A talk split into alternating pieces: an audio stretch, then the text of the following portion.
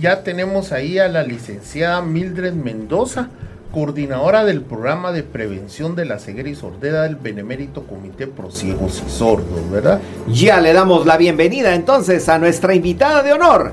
Ya lo dijo Lester, la licenciada Mildred Mendoza. Bienvenida, licenciada Mendoza. Muchas gracias, buenos días. Qué gusto saludarla. ¿Cómo ha estado?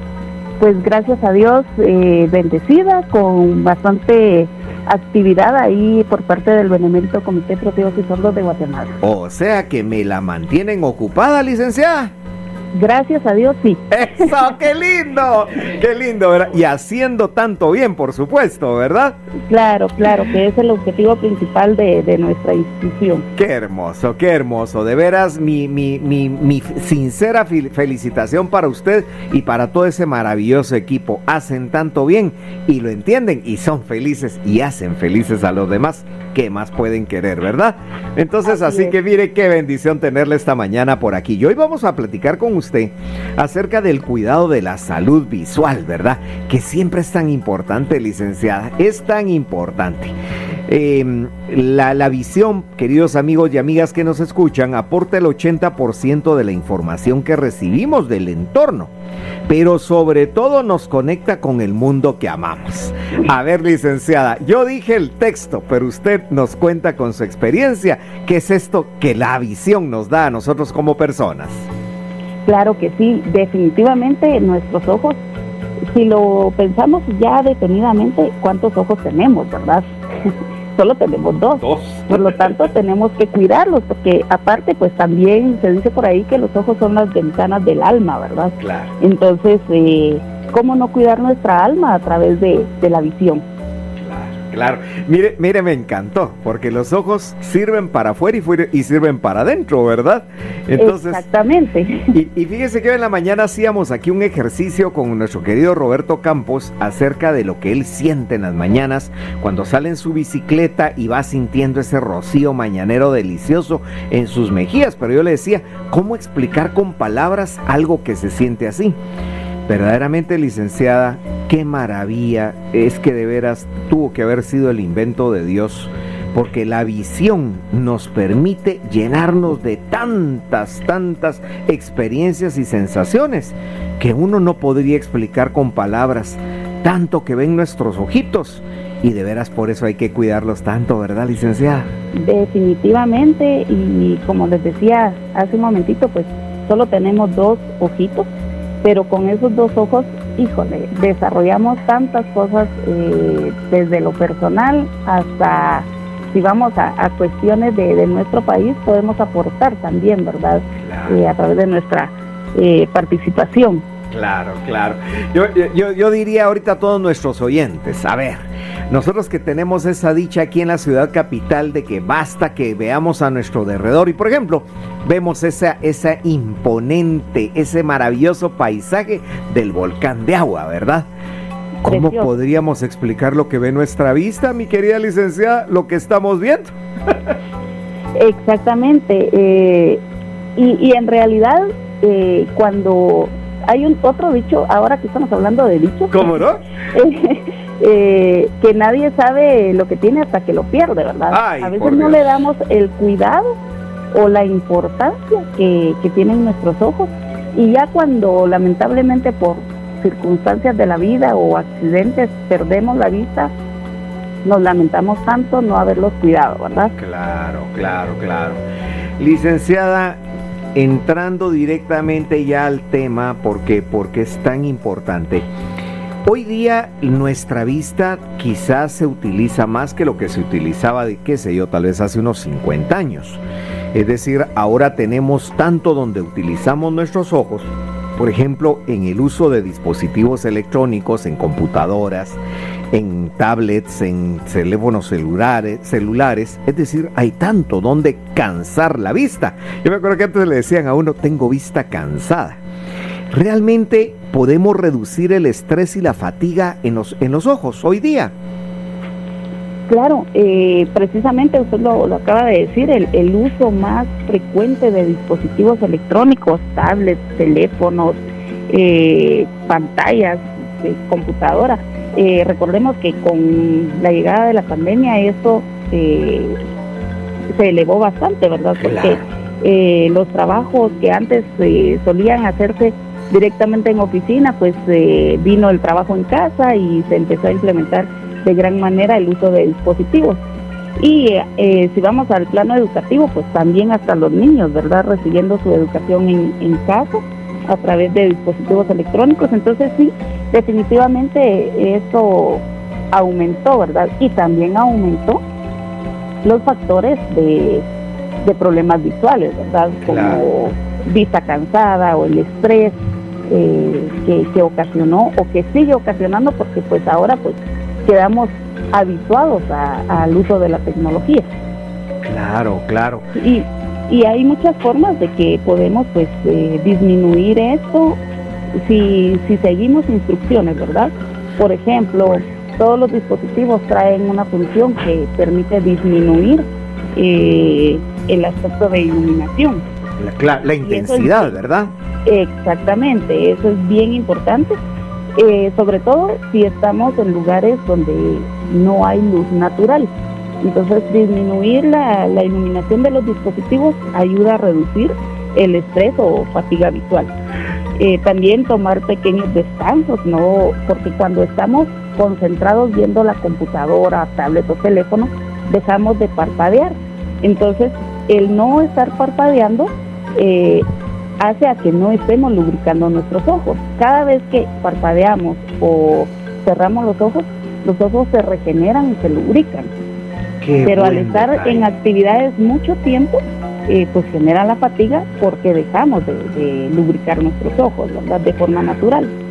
Entonces, eh, recomendación importante, disminuir un poco eh, también el uso, si podemos evitarlo, hacerlo, ¿verdad? O hacer pequeños descansos, bajarle la intensidad al dispositivo de iluminación, que eso ayudaría bastante le voy a contar una vivencia que le va a caer en gracia.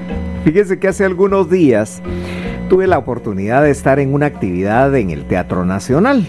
Maravilloso escenario, ¿verdad? Y entonces, pues como suele pasar en estos espectáculos, pues las luces las bajan en intensidad cuando ya empieza la función.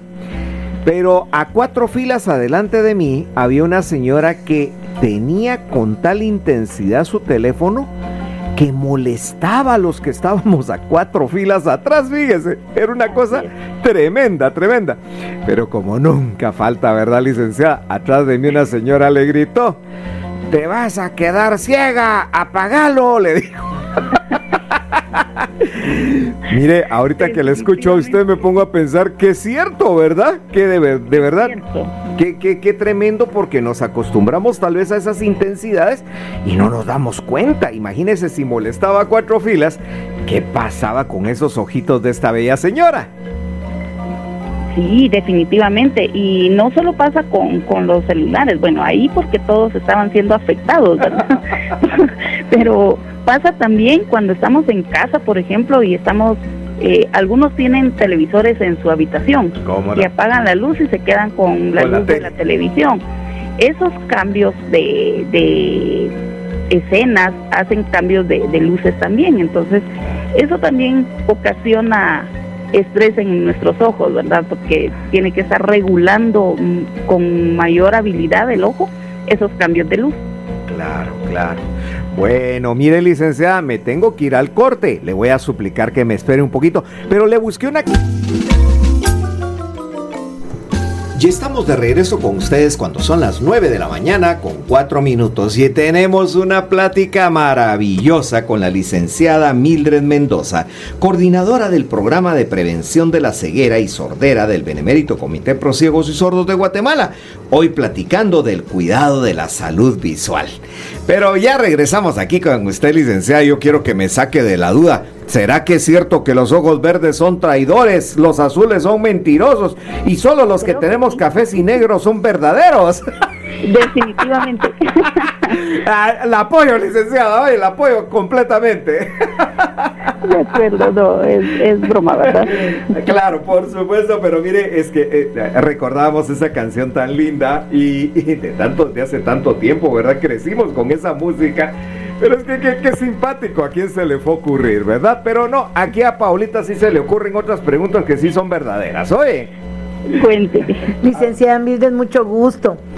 Gracias, Paulita. Eh, recuérdanos, por favor, licenciada, a nuestra audiencia por qué es necesario realizar las consultas oftalmológicas periódicas desde la primera infancia y en todas las edades. Por supuesto. Bueno, eh, lo ideal sería que todos los niños al momento de, nacer eh, inicien con pues sus evaluaciones, ¿verdad? Eh, siempre quienes nacen en hospitales o en sanatorios, pues ustedes eh, sabrán que hacen evaluaciones de peso, talla, aplican vitaminas y luego llevan su esquema de vacunación, que es lo, lo regular que hace el sistema de salud, ¿verdad? Pero lo ideal sería que también se incluya como parte de, la evaluación desde el nacimiento de los niños una evaluación oftalmológica, porque pueden haber factores que, no se han identificado que pueden causar ceguera o problemas visuales. Y, y, pues si no se hace desde el inicio, desde el nacimiento de los niños, lo ideal sería que en los primeros cuatro añitos de vida se tenga una evaluación oftalmológica. No sé si ustedes han escuchado hablar sobre el síndrome de ojo perezoso o ojo vago. Eh, este síndrome eh, no es identificado a simple vista porque los ojitos de los niños se ven completamente normal, saludables, pero resulta que uno de esos ojitos no está trabajando bien, por eso se le dice ojo perezoso. No está trabajando bien y uno de los dos ojitos es el único que hace el trabajo. Cuando no se identifica a tiempo, pues eh, el niño puede desarrollar ambliopía, que es otro factor que aunque después ya se haga la corrección a través de lentes y le pongan una graduación alta en los lentes a los niños, ya no van a mejorar su visión. Entonces, la evaluación en los primeros cuatro años de vida es sumamente importante en los niños para poder prevenir este síndrome de ojo perezoso u ojo vago.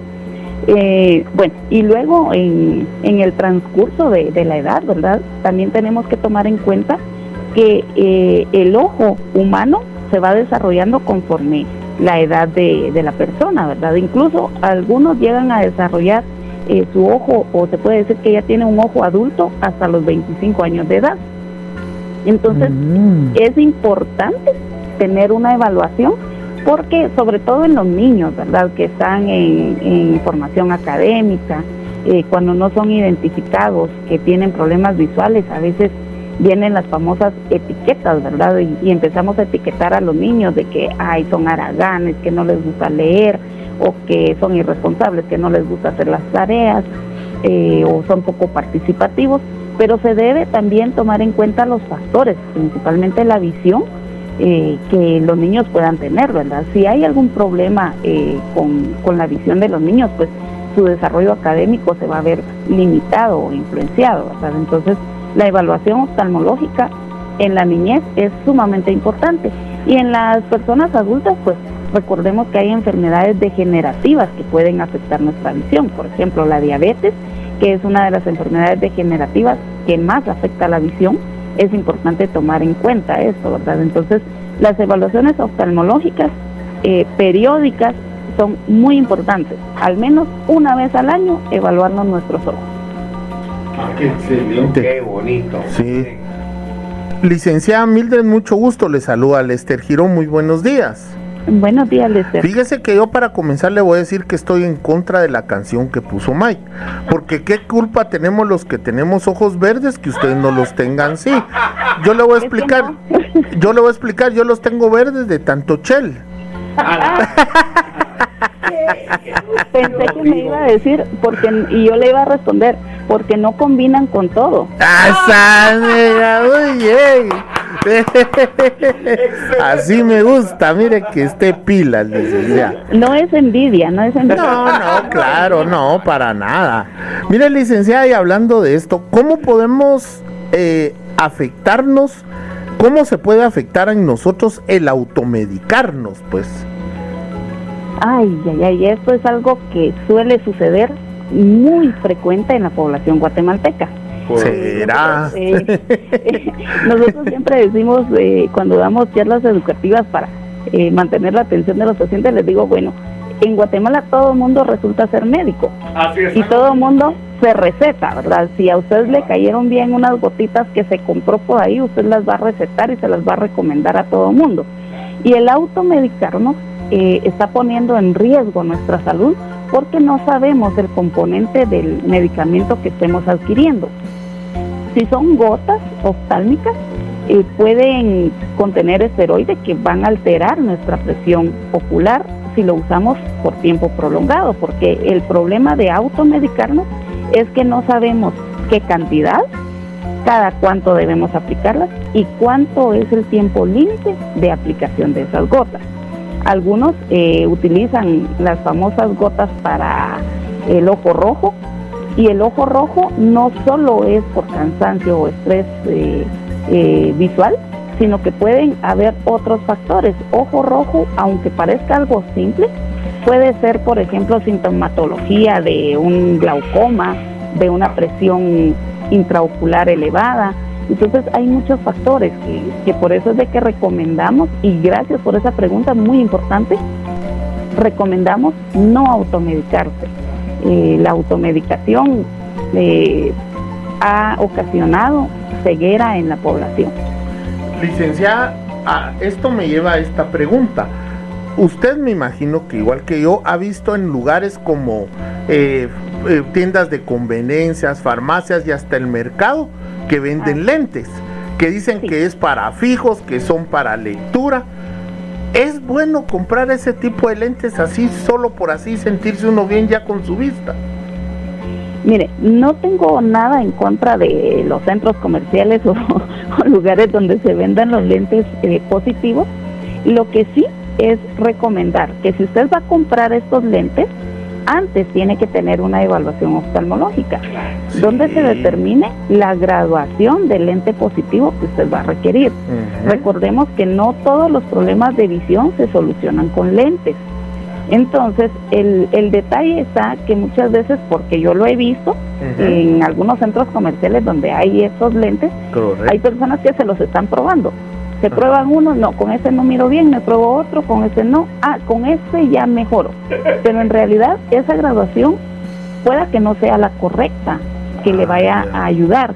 Entonces, independientemente de dónde los vendan, sí. lo importante es tener la evaluación oftalmológica, ¿verdad? Eh, para saber con exactitud cuál es la graduación correcta eh, que va a ayudar a corregir ese problema de visión. Sobre todo porque eh, muchos confunden los lentes, estos que sirven para lectura, los confunden con lentes que sirven para ver de lejos. Entonces, es ahí el, el, problema, ¿verdad? El inconveniente de que no estamos corrigiendo adecuadamente nuestra visión. Y hay, hay, casos como el mío, licenciada, que yo tengo eh, miopía, pero también tengo astigmatismo y obviamente esos lentes no traen la doble graduación, ¿no es cierto? Y, y son solo lentes positivos, porque si usted tiene miopía, son lentes negativos los que tendría que utilizar con, con ciertas dioptrías para poder mejorar la visión. Eh, los lentes que son para lectura o para visión cercana son lentes positivos. Entonces es cosa contraria, ¿verdad? Y se utilizan en casos de presbicia, los lentes positivos. Claro. Mire, aquí está Robertío Campos que no aguanta las ganas de preguntarle, licenciada. A ver, Robertío, por favor. Gracias, don May. Licenciada, buenos días. Buenos días. Gracias. Eh, tenemos una duda acá y creo que muchos de nuestros radioescuchas también. ¿Nos podría explicar la regla de los 20-20-20, por favor? Excelente, claro que sí. Eh, la regla del 20-20-20 es, es una regla muy sencilla, precisamente que va en relación a la primera pregunta que me hacían de, de la fatiga de, de los ojos. Eh, sucede que cuando estamos mucho tiempo o nuestro trabajo es directamente estar frente a computadoras eh, trabajando, ¿verdad? O dispositivos electrónicos, lo recomendable es que usted cada 20 minutos haga un descanso de 20 segundos. Ah, óigase bien, 20 minutos de trabajo, 20 segundos de descanso. al revés. Sí, eh, y alzar la vista hacia un lugar eh, despejado de al menos 20 pies de distancia, que equivalen a 6 metros, donde podamos relajar nuestra vista, ¿verdad? Si hubiera una ventana y pues hay algún paisaje o por lo menos una distancia considerable, esto relaja bastante nuestra visión y entonces eh, podemos mejorar nuestra visión. Yo lo mencionaba hace un momento, el problema de trabajar tanto tiempo con dispositivos es que dejamos de parpadear. Entonces lo ideal es o cerrar nuestros ojos durante 20 segundos o alzar nuestra mirada hacia una distancia equivalente a, 20 pies de distancia, 6 metros de distancia, que ya eso distrae eh, la atención de, nuestros ojos del dispositivo electrónico. Doctora, fíjese que aquí me acaba de entrar un WhatsApp, dice, eh, favor preguntarle a la doctora si es algún problema en que los últimos dos días me está llorando el ojo derecho y en las noches me lagrimea mucho. Muchas gracias. Pues no soy doctora, pero estoy trabajando en... No, sí, aquí pusieron, exacto. Eh, eh, pues con mucho gusto le puedo orientar. Gracias, eh, El, el lagrimeo constante tendría que tener una evaluación porque pueda deberse a ojo seco, por ejemplo, la resequedad ocular, que, que, parece contradictorio, ¿verdad? Si estamos hablando de ojo seco, no tendría que haber lagrimeo, no tendría que haber exposición de, lágrimas pero produce lagrimeo constante el ojo seco. Eh, aparte, habría que evaluar si no ese lagrimeo se debe a una obstrucción de la vía lagrimal. Entonces, en lugar, nosotros tenemos como unos eh, agujeritos, por así decirlo, unas glándulas, en la esquinita del ojo, cerca de la nariz. Eh, estos agujeritos conducen, hay un como tubito que conduce hacia la nariz y es donde se drenan las lágrimas constantemente.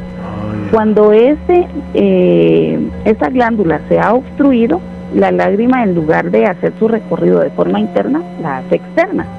Entonces, el lagrimeo puede eh, ser una de las causas de obstrucción de vía lagrimal. Pero lo más frecuente es eh, la resequedad ocular. Entonces, lo recomendable, evaluación para poder determinar cuál es la causa y cuál sería el tratamiento adecuado para evitar este lagrimeo. Ok, gracias licenciada. interesante. Mire licenciada, y, y, y, realmente el Benemérito Comité Pro Ciegos y Sordos brinda un servicio llamado de tamizajes, ¿verdad? Entonces, ¿de qué se trata eso y cómo es que llega a las comunidades?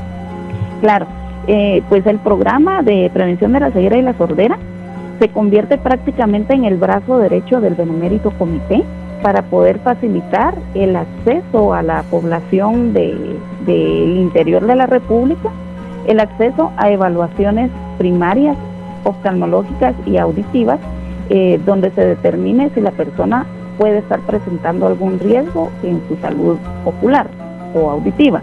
Entonces, los tamizajes consisten en hacer evaluaciones eh, primarias consistentes en toma de agudeza visual, que es medir la capacidad visual que tiene la persona para ver a cierta distancia, evaluaciones externas del ojo para identificar si hay alguna patología, por ejemplo, el caso que, nos preguntaban, ¿verdad?, del lagrimeo, y determinar cuál podría ser la causa, eh, y luego, pues, referir a los pacientes a uno de los hospitales de la, pues, de la red hospitalaria del Benemérito Comité para que reciban su atención oportuna.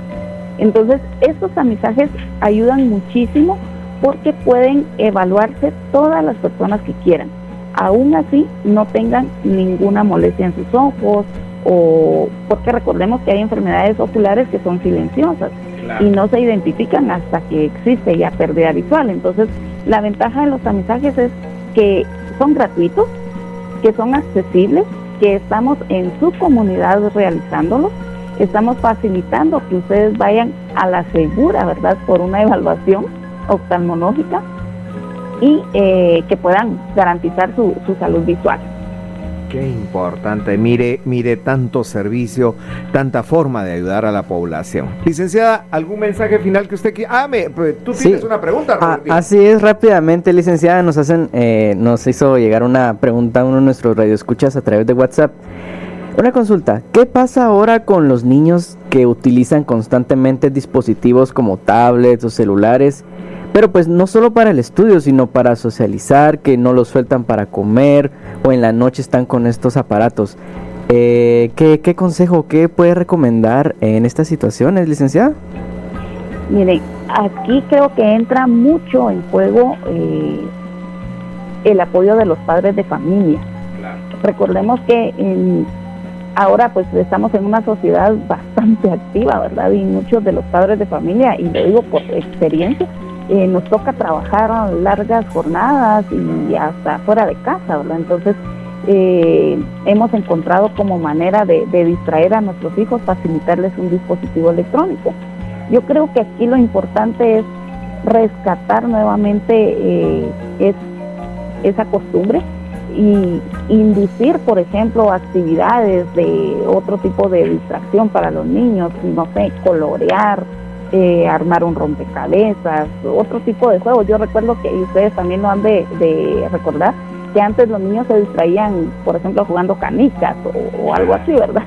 o diferentes juegos. Salganse un ratito a la calle.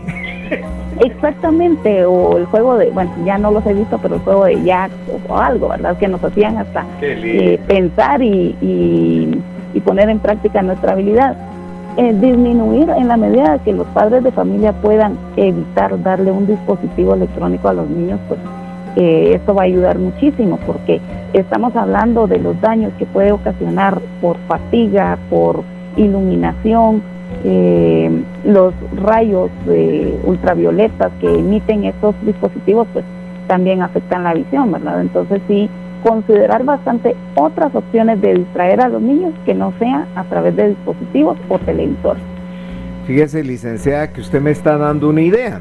Vamos a invitarla para que hagamos un programa, pero un programa completo sobre ese tema porque yo creo que eso es algo que, y podemos invitar incluso pues tal vez algún médico que, que desde la parte clínica nos puede indicar, eh, tal vez alguien, alguien que nos ayude también desde las eh, terapias ocupacionales, porque fíjese que vemos con preocupación, ¿verdad? Que hoy es la solución de muchos padres de familia. desde chiquititos les compran su teléfono para que tengan para jugar. y lo que es peor, ¿verdad? Se, se, ha vuelto hasta una cuestión social porque pareciera ser que el niño que tiene su teléfono, su tablet, pues como que va un poquito adelante de los que no tienen, ¿verdad? Que es definitivamente todo a su edad y en su momento y sobre todo en los espacios correspondientes. Entonces yo creo que ese es un tema que hoy por hoy se convierte en un tema agudo que hay que, que, que, hay que hablarlo, ¿verdad? Entonces, mire, aquí hago mis anotaciones para invitarla porque, porque esa forma que tiene usted de explicar, yo creo que de veras nos hace entender de una manera gustosa. Oye, Muchas licenciada, Dios me la bendiga. Qué gusto platicar con usted. Oye, ¿verdad?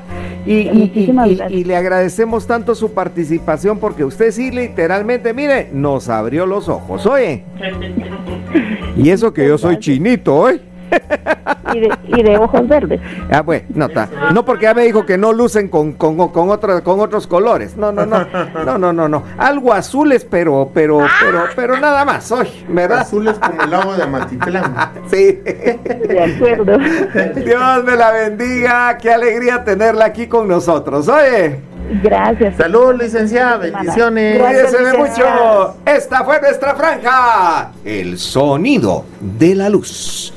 ¿Qué dicen, patojos? Y Lotería Santa Lucía, amigos, que siempre nos trae las mejores sorpresas, porque ya saben que ellos son pero los que llevan a todos a ser los nuevos millonarios de Guatemala. Y recuerden que este 18 de febrero